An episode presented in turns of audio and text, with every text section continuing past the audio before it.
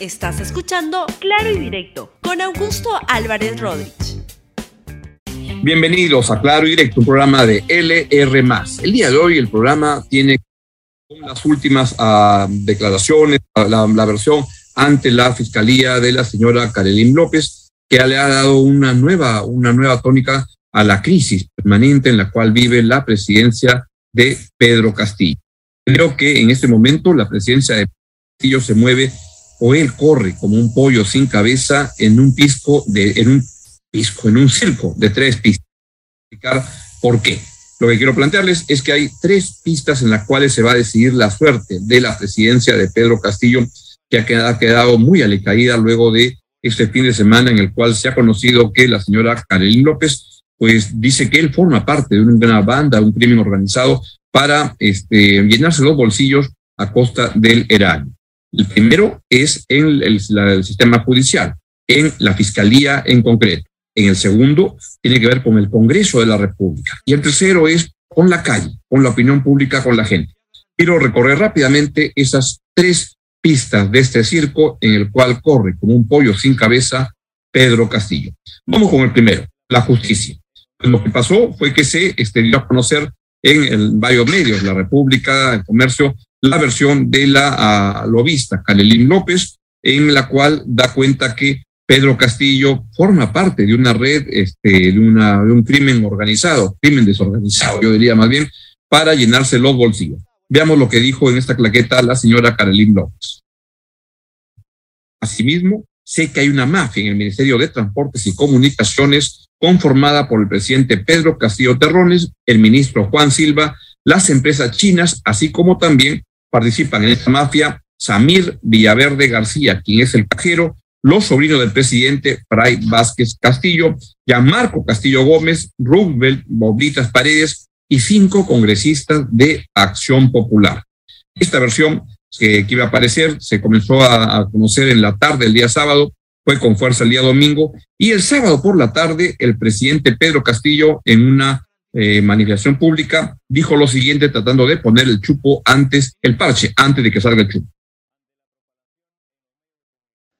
Ante la propalación en el medio de comunicación de las supuestas declaraciones de un aspirante a, a colaboradora eficaz atribuyéndome actos ilícitos, lo rechazo categóricamente.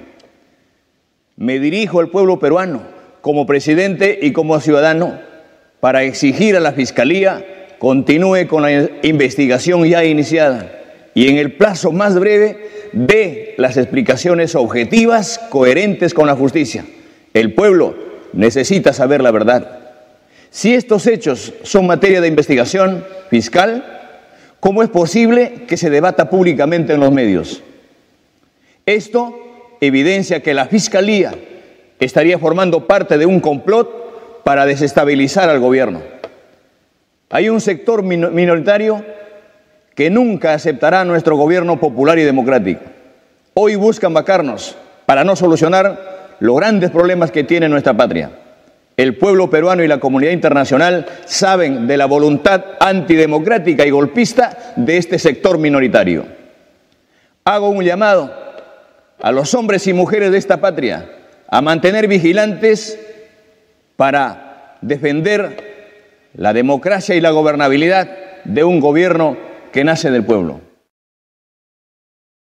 Eso fue en realidad el mensaje que ayer por la mañana emitió el, el, el Palacio de Gobierno, presidente Pedro Castillo, en el cual muestra que está francamente desesperado, en el cual acusa que la fiscalía, el periodismo conforma una mafia para traérselo abajo. ¿Por qué? Porque él pelea y lucha por los pobres, por el pueblo del cual tanto se llena la boca y entonces no lo, quieren dejar que defienda al pueblo. Eso no tiene ninguna, ni, ningún sentido. Es una paparruchada en un momento en el cual es lo que debería es salir a, responder concretamente las acusaciones que le está planteando Karelín López. Lo que está diciendo es que es parte de una mafia. Y la verdad es que se han visto muchas situaciones en las cuales el presidente pues defiende a gente mafiosa, está en el, en el gobierno, está en situaciones indebidas y es eso lo que él tendría que haber explicado. Por ejemplo, habiendo entregado la lista de la gente que iba a la calle de Zarratea, por ejemplo, colaborando con los fiscales y no mintiéndoles y no cambiándoles de opinión permanentemente entre si conocía o no conocía a Karelín, explicando cómo es que la señora Carolina López le pagaba la fiesta de cumpleaños de la hija. La verdad, esto está que apesta tremendamente. Y eso fue lo que hizo en un mensaje a, la nación del presidente Pedro Castillo, quien hoy parece más dedicado a defenderse como un pollo sin cabeza que va corriendo por aquí, por allá, va a Ancón, va a cada lugar para ver qué es lo que puede hacer para hacerse notar como que trabaja para el país, para el pueblo. En verdad no lo hace. Eh, también aprovechó una aparición pública de la que le estoy diciendo para lanzar este mensaje en el cual habla de el complot para desestabilizar a su gobierno. Bueno, a mí no me acompaña ningún temor. Yo creo que ellos ya, como reitero, tienen una, una agenda. Eh, seguro que la persona que se somete a hacer, eh, un, a hacer algunas presuntas declaraciones y que están con este ruido, más que todo de, darle objetividad a, a su agenda, eh, no me preocupa. Bueno, yo lo que puedo pedir es este, a este sector que, que renuncie al hostigamiento que renuncie a, hacer, a hacer ese tipo de ruidos, que renuncien ellos a esta forma como es que a gente que quiere dar muchas, muchas cosas por el país y que dejen trabajar. Yo jamás voy a renunciar a esta tarea que me ha dado el país. Por el contrario, tengo toda la fortaleza, toda la tranquilidad y voy a seguir trabajando para dar respuesta contundente al hambre, a la miseria, a las desigualdades y hacer que las cosas se hagan bien y voy a corregir todos estos problemas que se han dado muchísimo, muchísimo, por mucho tiempo, por muchos años, en estos gobiernos que, sean, que, no sean, que no se han querido tocar en los actos de corrupción, que no se han querido tocar, dar atención a los niños. Esas son las respuestas del presidente Pedro Castillo a las acusaciones y él debe responder en el plano de la acusación concreta. No está inventando que acá hay una desestabilización, que acá hay que quiere llamar a la Carta Democrática de la OEA. La verdad que sería absurdo que, que la OEA entre a defender a una persona que está siendo acusada de corrupto. No es que se esté desestabilizando su gobierno y ahí está el problema central de su administración, en la cual el presidente eh, Pedro Castillo, lamentable totalmente, seis meses, siete meses después de iniciar su gobierno, pues sigue sin poder plantear una política pública básica, esencial, y en cambio anda de cuchipanda en cuchipanda viendo cómo se mueve. Anoche en los programas de televisión, pues apareció el abogado César Nakasaki, Ah, es el abogado de Karelim López, explicando que este, ella, la señora López, ha recibido amenazas de muerte del empresario Samir Villaverde, quien es uno de los que supuestamente beneficiados por toda esta cuchipán. Y sus hijos incluso han tenido que salir del país. ¿Y ella dónde está? Ella está a buen recaudo porque hasta este momento ¿quién la va a proteger? Ella tiene dos impedimentos de salida. Tiene dos impedimentos de salida del país y tiene mucha preocupación porque hay amenazas de muerte. Hoy día le acaban de anunciar que... ¿De dónde ha venido esa amenaza de muerte? Bueno, ella durante el caso, durante los hechos, recibió una amenaza de muerte de Samir Villaverde. Luego ha sufrido una serie... Identificado directamente. Totalmente, directamente, incluso con enfrentamiento. Bruno Pacheco, que la iba a matar, y Bruno Pacheco le dice, no te metas porque es muy peligroso, y los Pasapera también le dicen, no te metas porque él es muy peligroso. Y hace poco vuelve a recibir una amenaza de muerte y acaban hace menos de una hora de decirle que si no se retracta mañana, como el fiscal Tello está implicado y que de alguna manera la declaración del abogado César Nakazaki como que le baja un poquito la llanta a las revoluciones con activa esta, esta denuncia, pero en el plano fiscal esto va a seguir su rumbo. Y escuchen justamente lo que dijo el día de eh, ayer, ayer por la noche, la fiscal de la Nación, Zoraida Ábalos, quien mantiene eh, intacto su manera de, plantear las cosas de que el presidente de la República pues no puede ser investigado durante su mandato, tema sobre el cual hay controversia. Escúchela, por favor. Al respecto, yo rechazo tajantemente, enérgicamente, esos, el dicho del presidente de la República con respecto a que nosotros, como Ministerio Público, estaríamos en un complot. Eso es mentira. Nosotros es de público conocimiento que tenemos diversas investigaciones contra diversos sectores. Nadie va a decir que el Ministerio Público trabaja con sesgo político. Creo que somos uno de los pocos ministerios que, que tiene tantos investigados. Eso es de público conocimiento. Así que vuelvo a repetir, rechazo esas afirmaciones. Ahora, qué raro, ¿no? Por un lado hay un sector que dice que yo apoyo al presidente y por otro lado el presidente echándonos la culpa. Ese es el producto, ese es el resultado de trabajar con independencia. Ese es el resultado de trabajar con honestidad, señor. Mi impresión es que en esta pista, he dicho que el destino de la presidencia de Pedro Castillo en el corto plazo se va a mover en tres pistas, un circo y él es un pollo sin cabeza que lo recorre corriendo, despavorido, asustado. El primero va a depender de en sus tiempos. La, la justicia va con sus tiempos y, a veces van por escalera. La política a veces va por ascensor. Voy a explicar luego las otras dos pistas, que son la pista del Congreso de la República y la pista de la opinión pública. Antes de ir al, Congreso, para saber qué es lo que está pasando, y hoy hay un pleno a las seis de la tarde donde se va a saber por dónde van las cosas. Bien, de la pista uno, la pista de la Fiscalía, de la Justicia, vamos ahora a la pista del Congreso. Ahí lo que puede ocurrir es que en base a lo que se conoce, el Congreso decida vacar al presidente de la República, para lo cual necesita 87 votos. O puede ir por otros caminos para los cuales requeriría más, bien simplemente una mayoría simple. Escuchen lo que se está moviendo en este momento y vean la defensa que hace el congresista y ministro y presidente de Juntos por el Perú, el señor Sánchez, sobre eh, la situación. Escúchenlo, por favor. El país sepa, así como lo ha dicho también el presidente de la República, célere en las investigaciones, rechazando todas las implicancias sobre un eventual y supuesto involucramiento en actos ilícitos. Esa investigación tiene que ser como pide el país, caiga quien caiga en el plazo más célere. Y ciertamente, como ministro, como ciudadano y como congresista, uno tiene que defender la pulcritud en los actos públicos, pero tampoco que sobre la base de aspirantes a colaborador eficaz, sin actos probados, sin contundencia objetiva en materia de investigación, se pretenda golpear, como hemos visto anoche en todos los programas, dando por hecho solo especulaciones. Aquí es importante desenmascarar acciones que solamente quieren complotar, golpear el gobierno democrático, desestabilizar la institucionalidad democrática del país y eso tenemos que decirlo con mucha contundencia.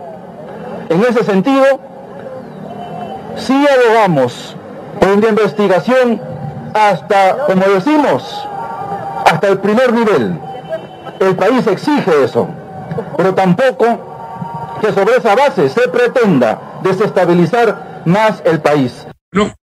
Y desde la otra orilla está el almirante Jorge Montoya, este, quien planteó lo siguiente con respecto al futuro de la presidencia de Pedro Castillo. Concluir con esta vacancia en el Pleno. Tenemos la decisión de presentarla, los, los votos lo veremos en el camino, no se puede asegurar ni asegurar nada.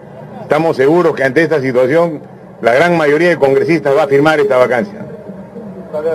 Congresista, disculpe, para RPP Noticias, eh, ¿nos puede explicar justamente el documento que ha presentado a la eh, Junta de Portavoces, eh, la moción de vacancia, eh, cuántas firmas ya tendría hasta el momento y cuándo creen que estarían completando justamente las firmas requeridas para esta moción. Gracias. Fíjense, las firmas la tenemos, la firma de nuestro partido, de la, de la bancada de Renovación Popular. A la Junta de Portavoces no hemos presentado la moción de vacancia, porque no se puede presentar sin firmas.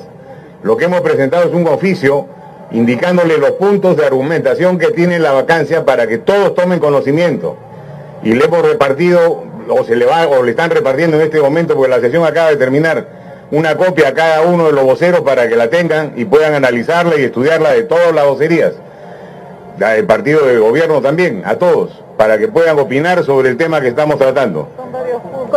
Son 18 puntos que estamos considerando en la moción. Congresista, quería preguntarle eh, si tienen un plazo para presentar la vacancia, o sea, 15 días, 18 No, lo vamos no hay plazo para hacerlo, vamos a recolectar las firmas y cuando las tengamos completas la presentaremos. Ya, y lo segundo es, en la Junta de Portavoces, ustedes le han pedido explicaciones al vocero de Acción Popular sobre este nombramiento. Ir a pasar hoy a las 6 de la tarde, cuando se produzca el pleno del Congreso, vamos a tener una visión mejor de las cosas. Mi previsión es que no lo van a vacar. La verdad, hay demasiado en juego. Los gobiernos lo que tienen miedo es a perder su trabajo, que es lo que más les interesa, y ahí se van a ir negociando cosas. Pero en resumen, este, la presidencia del, del presidente Castillo, si es que En la parte de la justicia va avanzando con la lentitud que corresponde tradicional en ese espacio. En el Congreso no va avanzando, no avanzando en función a este Cuchipanda, porque el Congreso la verdad que es tan, tan corrupto como el gobierno del presidente Pedro Castillo. Y en ese caso coinciden totalmente.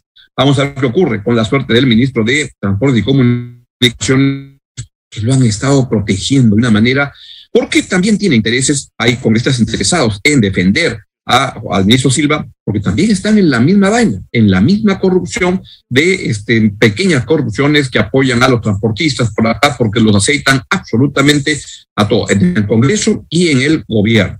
Entonces vamos a ver qué es lo que ocurre. Vamos a tener la, primera impresión de qué pasa con la suerte del ministro de eh, Transportes, con el de Justicia, con, con el, de, Salud, por Dios, que es un charlatán, es un vendedor de cebo de culebra, es un tremendo riesgo para los peruanos tener una persona así, el cual se están yendo en este momento los mejores cuadros, los mejores técnicos del Ministerio de Salud, poniendo en riesgo la salud de los peruanos. Así son las cosas. ¿De qué depende finalmente esto? Depende de la calle, de la opinión pública. Y quiero que vean las protestas que ocurrieron el 14 de noviembre del año pasado, cuando se vino abajo la presidencia de, de, la, del anteaño pasado, del año 2020, la presidencia de pocos días de Manuel Merino.